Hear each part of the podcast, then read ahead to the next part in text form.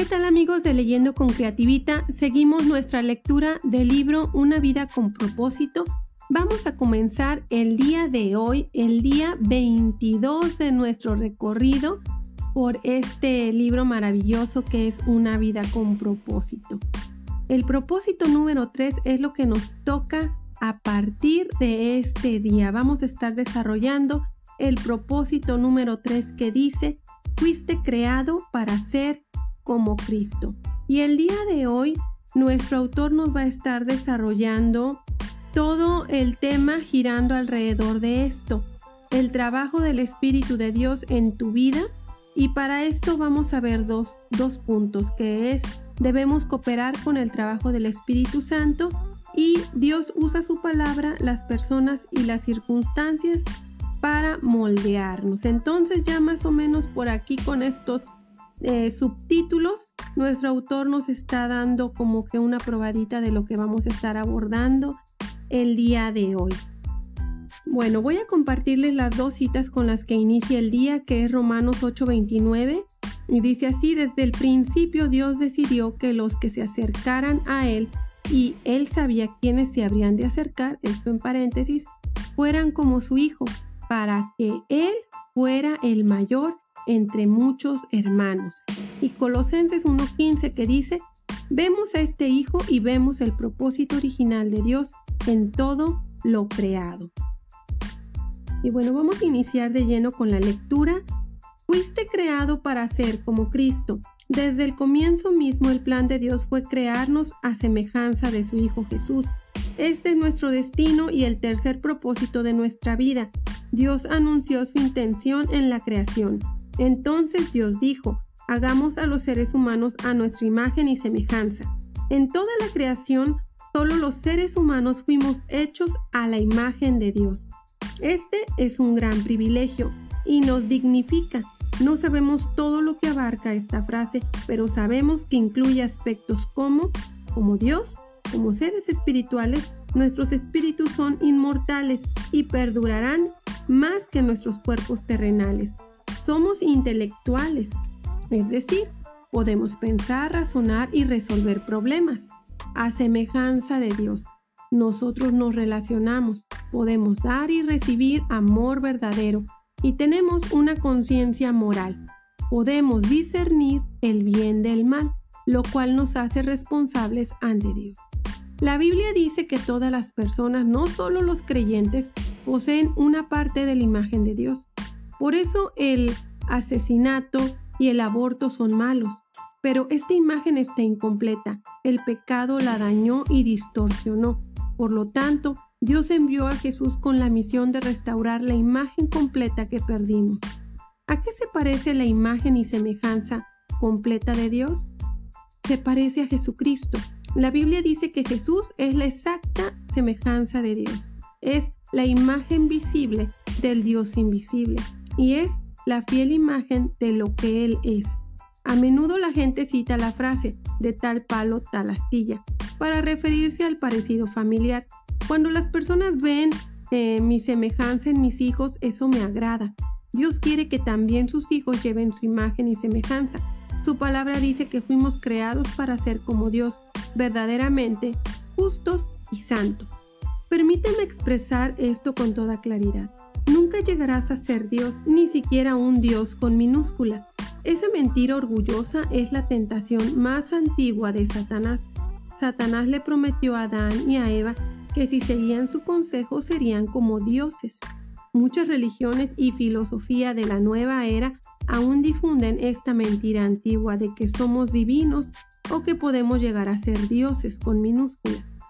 Manifestamos este deseo cada vez que intentamos controlar nuestras circunstancias, nuestro futuro y a las personas que nos rodean, pero como criaturas nunca seremos el creador. Dios no quiere que llegues a ser un Dios con minúscula. Él quiere que seas piadoso, que tome los valores, las actitudes, el carácter propio de Él. La Biblia dice que adoptemos una manera enteramente nueva de vivir, una vida moldeada por Dios, una vida que renovada desde adentro forme parte de nuestra conducta mientras Dios reproduce con toda precisión su carácter en usted. La meta final de Dios para tu vida sobre la tierra no es la comodidad, sino el desarrollo de tu carácter. Él quiere que crezcas espiritualmente y llegues a ser como Cristo. Esto no significa que pierdas tu personalidad o que llegues a ser un clon sin inteligencia. Dios creó tu singularidad, por lo que ciertamente no quiere destruirla. Ser semejante a Cristo significa la transformación de tu carácter, no de tu personalidad. Dios quiere que desarrolles la clase de carácter que Jesús describe en las bienaventuranzas, cuando se refiere al fruto del Espíritu, en el gran capítulo de Pablo sobre el amor y la lista de Pedro de las características de una vida provechosa y productiva, cada vez que olvidamos que ese carácter es uno de los propósitos de Dios para nuestra vida, nuestras circunstancias nos hacen sentir frustrados. Nos preguntamos, ¿por qué me sucede esto a mí? ¿Por qué estoy pensando por tantas dificultades? Una respuesta es que la vida está hecha para ser difícil. Es lo que nos permite crecer Recuerda que la tierra no es el cielo. Muchos cristianos interpretan mal la promesa de Jesús acerca de la vida abundante, como si eso quisiera decir una salud perfecta, un estilo de vida rodeado de comodidades, felicidad permanente, la plena realización de los sueños y el alivio instantáneo de los problemas mediante la fe y la oración. En pocas palabras esperan que la vida cristiana sea fácil. Esperan el cielo aquí en la tierra esta perspectiva egocéntrica trata a Dios como un genio de la lámpara, que simplemente existe para servirlos en su búsqueda egoísta de la realización personal. Pero Dios no es tu sirviente y si pretendes que la vida debe ser fácil, pronto te desilusionarás muchísimo y vivirás negando la realidad. No olvides nunca que la vida no gira en torno a ti, existe para los propósitos de Dios y no a la inversa. ¿Por qué habría de proporcionarte Dios el cielo en la tierra cuando Él ha hecho planes para darte algo mayor en la eternidad? Dios nos da nuestro tiempo sobre la tierra para edificar y fortalecer nuestro carácter para el cielo. Bueno, aquí nuestro autor va a empezar a desarrollar el punto en el que está girando todo este eh, argumento, vamos a llamarlo así, de lo que es el ser como Cristo. Y viene este subtítulo que dice el trabajo del Espíritu de Dios en tu vida. La función del Espíritu Santo es producir el carácter de Cristo en ti. La Biblia afirma, mientras el Espíritu del Señor obra dentro de nosotros, llegamos a ser cada vez más como Él y reflejamos su gloria más aún. Este proceso de transformarnos para ser como Jesús se llama santificación y es el tercer propósito de tu vida sobre la tierra. No puedes reproducir el carácter de Jesús si dependes de tu propia fuerza. Las resoluciones del año nuevo, las fuerzas de voluntad y las mejores intenciones no son suficientes. Solo el Espíritu Santo puede tener poder para hacer los cambios que Dios quiere efectuar en nuestras vidas. La Escritura dice que Dios es quien produce en ustedes tanto el querer como el hacer para que se cumpla su buena voluntad. La sola mención de el poder del Espíritu Santo, hasta para muchas personas piensen en demostraciones milagrosas y emociones intensas, pero la mayor parte del tiempo ese, ese poder es liberado en tu vida de una manera tranquila y discreta, de modo que ni siquiera eres consciente de él ni lo percibes. A menudo Dios nos llama la atención con un suave murmullo. La semejanza con Cristo no se produce por imitación, sino porque Cristo mora en nosotros. Permitimos que Cristo viva a través de nosotros, porque este es el secreto. Cristo vive en ustedes. ¿Cómo sucede esto en la vida real? Por medio de las opciones que escogemos. Dadas las situaciones, escogemos hacer lo correcto y luego confiamos en que el Espíritu de Dios nos dará su poder, amor, fe y sabiduría para lograrlo. Dado que el Espíritu de Dios vive dentro de nosotros, estas cosas siempre están disponibles si se lo pedimos. Número uno, debemos cooperar con el trabajo del Espíritu Santo. A lo largo de la Biblia vemos expresada una verdad importante.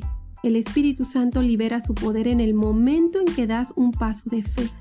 Cuando Josué se enfrentó con una, barrera infranqueable, las aguas desbordadas del río Jordán solo retrocedieron después de que, en obediencia y fe, los líderes entraran en la impetuosa corriente. La obediencia libera el poder de Dios. Dios espera que actúes primero. No esperes hasta que te sientas poderoso y seguro. Sigue adelante pese a tu debilidad haciendo lo correcto a pesar de tus temores y sentimientos. Así es como cooperarás con el Espíritu Santo y es como se desarrolla tu carácter. La Biblia compara el crecimiento espiritual con una semilla, un edificio o un niño en crecimiento. Cada metáfora requiere una participación activa. Las semillas deben ser plantadas y cultivadas. Los edificios deben ser construidos. No surgen de la nada. Y los niños deben comer y hacer ejercicio para crecer. Aunque el esfuerzo no tiene nada que ver con nuestra salvación, tiene mucho que ver con nuestro crecimiento espiritual. Por lo menos ocho veces en el Nuevo Testamento se nos dice que hagamos todo esfuerzo en nuestro crecimiento para llegar a ser como Jesús. Uno no se sienta simplemente a esperar que suceda. En Efesios 4 del 22 al 24, Pablo explica nuestras tres responsabilidades para ser como Cristo. Primero, debemos escoger abandonar nuestras maneras antiguas de actuar. Desháganse de todo lo que tenga que ver con su viejo estilo de vida está totalmente podrido, libérense de él. Segundo, debemos cambiar nuestra manera de pensar. Permitan que el Espíritu cambie su manera de pensar. La Biblia dice que somos transformados mediante la renovación de nuestra mente. La palabra griega para transformados, metamorfosis, usada en Romanos 12.2 y 2 Corintios 3.18, es la que se emplea para describir el cambio asombroso que permite que una oruga se transforme en mariposa. Es un hermoso cuadro de lo que nos pasa espiritualmente cuando permitimos que Dios dirija nuestros pensamientos. Él nos transforma de dentro hacia afuera, nos hace más hermosos y nos libera para alcanzar nuevas alturas. Tercero, debemos vestirnos con el carácter de Cristo, desarrollando nuevos y consagrados hábitos. Tu carácter es esencialmente la suma de tus hábitos es la manera en que te conduces habitualmente.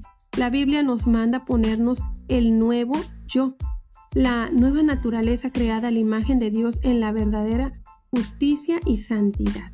Número 2. Dios usa su palabra, las personas y las circunstancias para moldearnos. Estas tres condiciones son indispensables para el desarrollo del carácter. La palabra de Dios proporciona la verdad que necesitamos para crecer el pueblo de Dios proporciona el apoyo que necesitamos para crecer y las circunstancias proporcionan el ambiente para practicar la semejanza de Cristo. Si estudias y aplicas la palabra de Dios, si te vinculas regularmente con otros creyentes y aprendes a confiar en Dios en las circunstancias difíciles, te garantizo que llegarás a ser más como Jesús. Analizaremos cada uno de estos ingredientes de crecimiento en los capítulos siguientes. Muchas personas dan por sentado que todo lo que se necesita para el crecimiento espiritual es estudio bíblico y oración, pero ambas cosas por sí solas nunca cambiarán algunas cuestiones de la vida. Dios usa a las personas. Él casi siempre prefiere trabajar por medio de las personas en vez de realizar milagros para que dependamos unos de otros para la comunión. Él quiere que crezcamos juntos. En muchas religiones las personas consideradas espiritualmente más maduras y santas son las que se aíslan de otros en monasterios situados en lo alto de una montaña, sin peligro de contagio por el contacto con otros. Pero esta es una grave equivocación. La búsqueda de la madurez espiritual no es una ocupación solitaria e individual. No puedes llegar a ser como Cristo en el aislamiento. La búsqueda de la madurez espiritual no es una ocupación solitaria e individual. No puedes llegar a ser como Cristo en el aislamiento. Debes estar cerca de otras personas e interactuar con ellas. Necesitas ser miembro de una iglesia y de una comunidad. ¿Por qué? Porque la verdadera madurez espiritual consiste en aprender a amar como Jesús amó y no puedes practicar esta disciplina si no estás en relación y contacto con otras personas. Recuerda, todo es cuestión de amor, amar a Dios y a los demás. Llegar a ser como Cristo es un proceso largo y de lento crecimiento. La madurez espiritual no es instantánea ni automática, es un desarrollo gradual y progresivo que llevará el resto de tu vida. Refiriéndose a este proceso, Pablo dijo, esto continuará hasta que seamos maduros así como Cristo es y seamos completamente como Él. Es una obra en progreso. Tu transformación espiritual en cuanto al desarrollo del carácter de Jesús seguirá por el resto de tu vida y aún así no se completará aquí en la tierra. La obra se determinará cuando llegues al cielo o cuando Jesús vuelva. En ese momento, cualquier trabajo en tu carácter que todavía quede por terminar se dará por finalizado. La Biblia dice que cuando al fin podamos ver a Jesús perfectamente, llegaremos a ser exactamente como Él.